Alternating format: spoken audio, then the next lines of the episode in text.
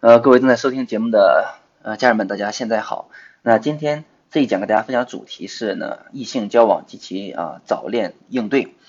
那现在这个话题呢，也是我们很多青春期的这个孩子的父母和老师啊，呃都是呃特别的感兴趣的啊，因为呃在这个阶段啊，我们呃非常担心孩子呃一个行为问题就是什么，就早恋。比如说很多学校呃的老师啊，呃这个学校就明文的规定，男生女生不能坐同桌，不能说话，不能并排行走啊，一旦发现被停课等等等等等，对吧？怕影响学业。我们父母呢也担心孩子早恋，对吧？然后呢，精力不放在学习上，呃然后影响学业，呃或者是担心发生很多呃这这这个不应该发生的事情啊。但是呢，呃呃虽然这个。异性交往呢是这个青春期孩子和家长啊，这这个这个老师啊都无法回避的话题。但是随着青春期的不断的发展发育啊，嗯，那对异性的需求，嗯，是孩子越来啊越多的这样的需求。所以这个是我们无法去限制的，我们只能怎么样？我们只能去啊了解啊，我们只能去呃去助力孩子在青春期异性交往的这个事情上啊，能去让他。呃，更用用正确的方法啊，能能去更好的去度过啊，更好的学会与异性交往。那一般来说呢，孩子呃在在这个的成人之前呢，要经历三个这个社会交往阶段啊。第一个社会交往阶段叫做呃自我社交型的阶段。那什么叫自我社交型阶段呢？就是呃在学龄前啊，尤其是在幼儿园的时候啊，那这个时候他与同伴的交往过程当中呢，他的这个。快乐和愉悦，开心不开心，主要是来自于他们自己啊，本身自己就自我社交型的啊，自己，呃，他他这这这个这个，比如说我跟谁能一起玩，对吧？只要有人玩就行，所以主要的愉悦感来自于自己和活活动者本身啊。他们与同伴的交往呢，他是不分性别的，就是你在幼儿园，哎，男生女男孩女孩子无所谓，然后呃，这个这这个这个呃，或者是换换几个人也都无所谓啊，主要的不分性别。那到了小学阶段啊，到青春期前，大家进入的是第二个社会交往阶段，叫做同质啊社交性阶段啊。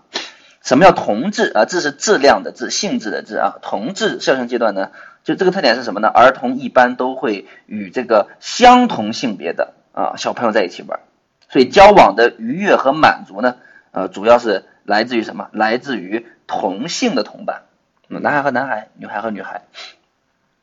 那到了这个第三个阶段，叫做抑制啊社交性阶段啊，嗯，这就是从青春期一直到成人啊成人这个这个阶段。那这个阶段特点是什么呢？就是同伴交往的愉悦和满足呢，是来自于多方面的交往啊，不仅仅是同性交往啊，还包括了异性的交往啊。所以，这个异性友谊的需求，它是伴随着青春期的发育而来的。青春期的生理发育导致孩子性意识觉醒啊，对吧？开始对异性产生好奇啊，渴望与异性交往啊，希望得到异性的友谊啊。所以，这个是我们很难通过这种一刀切啊去限制啊，然后去去能去能呃去能达到让孩子去不呃学业不受影响的啊。所以我们还是要去了解。好，那第二个关于异性交往的知识点是什么呢？就是异性交往它是具有不同时期的啊，它是从呃这叫叫朦胧期向中情期发展啊，什么意思呢？就不同年龄段、不同的这这这个时期，比如说呃朦胧期，朦胧期一般来说是女孩是九到十一岁。男孩是十到十二岁啊，我们一般来说，男孩比女孩要稍微晚熟一点啊。一般来说，平均啊就是一年左右啊。呃，那那这个阶段一般来说都是小学四五年级到初一这个阶段。那这个阶段呢，是孩子开始明确自己的性别的角色，对吧？对性别差异呢，开始变得敏感起来。比如说，男孩女孩在一起时候感到拘束。啊，会感到害羞，往往会采取疏离或者躲避的一个态度啊。比如说，小学高年级男孩女孩，我们会发现，呃，很少啊，很少在一起玩的，也很少一起讨论学问题的啊。如果男孩女孩稍微走近一些，可能就会有同学悄悄议论啊，他们谁喜欢谁呀，等等等。所以这朦胧期啊，小学四五年级到初一啊，女孩九到十一岁，男孩是十到呃十二岁。那第二阶段叫做爱慕期。呃，那爱慕期是什么呢？就是女孩一般是十一到十三岁，啊，那男孩就是十二到十四岁啊，大约是初一、初二年级。那这个时候呢，男男女生觉得在一起觉得挺有意思啊，开始同异性谈话与交流啊，并且开始注意自己的服饰啊、举止啊啊，这个这个这个这个这个打扮呀，对吧？想给。异性留下好印象啊。然而此此时的异性之间的好感呢是泛泛的，没有具体对象。比如说上初中以后开始注意打扮，女生聚在一起常讨论班里哪个男生比较帅呀，对吧？呃，这这个这个这个这个统一的校服要努力穿出特色呀，去吸引异性的眼球啊，等等等等啊，这是第二个阶段叫 M 期，初中一二年级。那到了初恋期，一般来说是呃这个初二到高一啊，女孩十三到十五岁啊，男孩可能是呃是十四到十六岁啊。那这个时候，男孩女孩的这种呃性机能的发育呢，基本的成熟啊，内心呢开始萌发这种初恋的这个幼芽啊，比如说呃呃，如果发现特别喜欢的同伴呃特别喜欢的异性啊，呃会给予特别的注意和关心啊，感情上希望多接触啊多交往，而理智上又有种种的顾虑，对吧？呃这个时候异性同学的一个眼神呐，一个微笑啊，一个动作呀，或者一次活动中的出色表现呀。都会成为一种巨大的吸引力，让他们沉醉其中啊！所以这个时候，孩子要特别注意自己的啊这个外貌和呃打扮啊，呃见到喜欢的异性会心神不定啊，对异性的好感呃，但对异性的好感呢呃还不完全是一对一啊。那第四个时期叫做中情期，那中情期呢就是呃大约就是高二以后。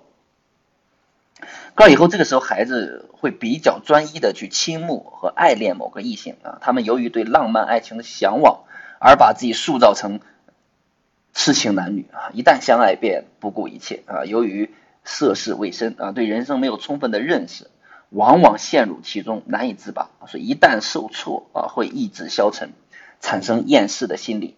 有的还可能呃走上放纵自己的道路啊，甚至轻生，对吧？这是第四个时期啊，所以这是那孩子在呃与异性交往的四个阶段啊。我们了解知识点，一会儿我会给大家分享如何去啊应对。嗯，那这个第三个异性交往我们要了解的一个知识点呢是什么？就是呃适度的异性交往是有益于孩子的这个发展的啊。嗯，比如说呃异性交往。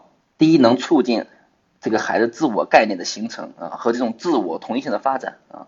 通过与异性的交往，孩子更加清楚的去呃认识到啊自己的性别角色以及社会中的地位，对自己的认识会更加的深刻，对吧？比如说，有良好异性交往的男生会变得更加的绅士啊，注意照顾身边的女性啊，同时他们会更加愿意担负责任，能够对自己和别人负责。你看，这就是可能对和异性交往当中会会会。会会会去积极的一面啊，成长积极的一面收获。呃，第二，异性交往不仅能像同性间的同伴交往一样，可以提高孩子的心理健康水平。那异性的这种承认和接受，还可以提高孩子的自信，使孩子更容易表现出友好谦虚的品质，更容易适应的环境啊，对吧？这个异性的认可，那那那那更可比同性更加的更加的怎么样哈？更加的有有有有感觉是吗？呃，第三个啊，异性的交往能帮助孩子学习与异性交往的技能，为日后获得成熟的爱情奠定基础，对吧？所以你提前这个阶段跟异性交往，你能知道，呃，比如说你你跟男生交往，你你你要你要懂得给男生留面子，对吧？跟女生交往，你要先安慰后讲道理，对吧？所以这都是一些技巧，你要学会啊。第四个，就异性异性的交往给。给了孩子听取不同角度意见的机会啊，因为男孩女孩的他的思维方式不同的，嗯，你要学会很多问题啊，你要学会有不同完全的角度啊。那与异性朋友在一起讨论问题，你要你要知道怎么去讨论。比如说跟女生跟好朋友发生矛盾的时候，喜欢一个人生闷气不理对方，对吧？啊，那那那这个男生呢，更希望你能直接的说出来，对吧？这样有利于矛盾的解决。这这是这是思维方式的不同啊。那第呃五个就是。孩子与异性同学进行交往，还可以获得学习上的帮助啊啊！由于性格以及智力发展的一些呃呃性别差异，那女孩子一般来说是更加擅长的文科啊，男生更擅长理科，所以呃互相的学习可以去帮助呃对方去学习自己不擅长的科目，对吧？所以这个是呃也是很好的地方啊，对吧？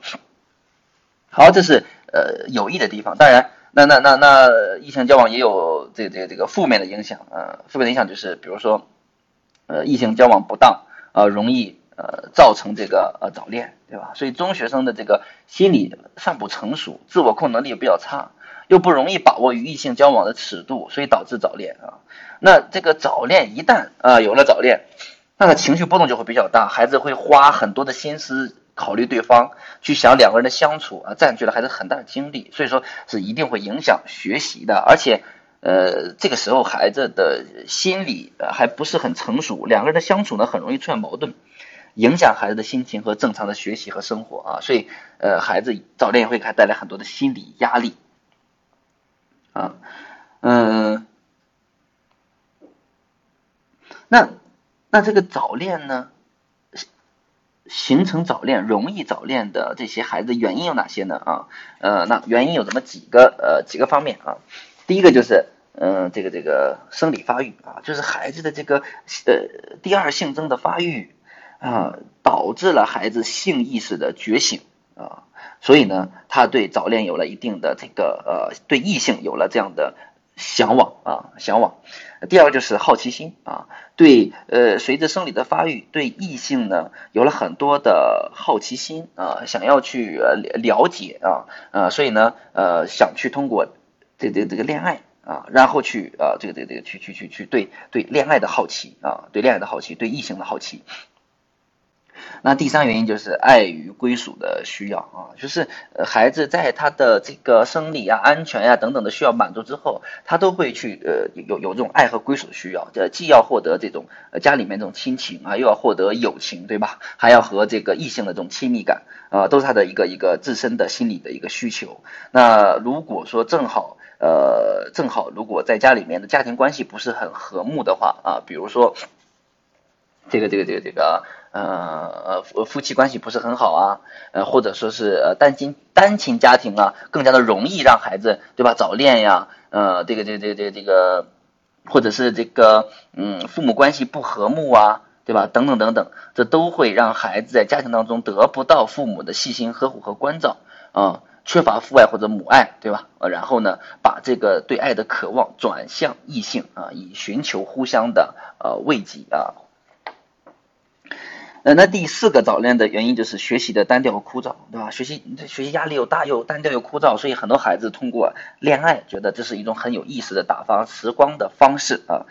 那第五个原因就是可能是媒体和网络影响，对吧？媒体网络上霸道总裁，对吧？呃，这个这个这个这个这个呃，嗯，还有还有这个这什么什么公主，对吧？这种这种恋爱的向往啊，呃，这种这种这种王子公主的爱情故事。啊，容易让孩子呢对爱情产生向往啊憧憬，呃，那第六原因就是孩子虚荣心理，对吧？什么虚荣心理呢？就还觉得，呃，恋爱恋爱能充分的说明自己呢是很优秀的，对吧？呃，他把呃获得异性的好感、异性交往当成是对自己容貌啊某方面能力的肯定啊，尤其是一些在学校表在学校当中表现平平的孩子。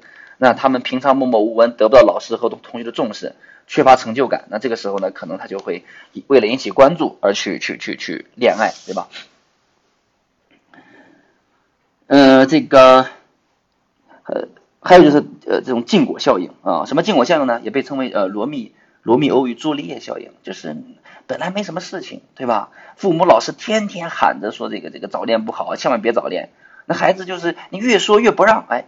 可能就越去干啊，或者是刚有点恋爱苗头，然后立刻遭到了父母的呃阻止，大力的阻止。所以，罗密欧与朱丽叶效应就是当当被迫的，当一段关系被迫的要发生终止的时候呢，那他们就更容易怎么样？更容易去呃抱团取暖，更容易去呃反抗啊，产生高度的心理抗拒，呃，然后呢呃去去抵抗这这个呃别外界的干涉。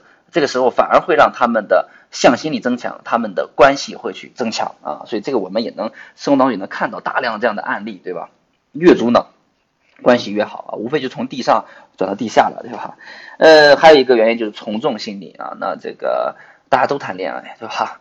也这这这这这这个自己不谈，好像自己这个这个这个特别怎么样啊？特别这个呃没有能力不优秀呃一样，对吧？呃，为了保持与大家一致的这种同伴压力而早恋啊，所以这也是早恋的另外一个压力啊。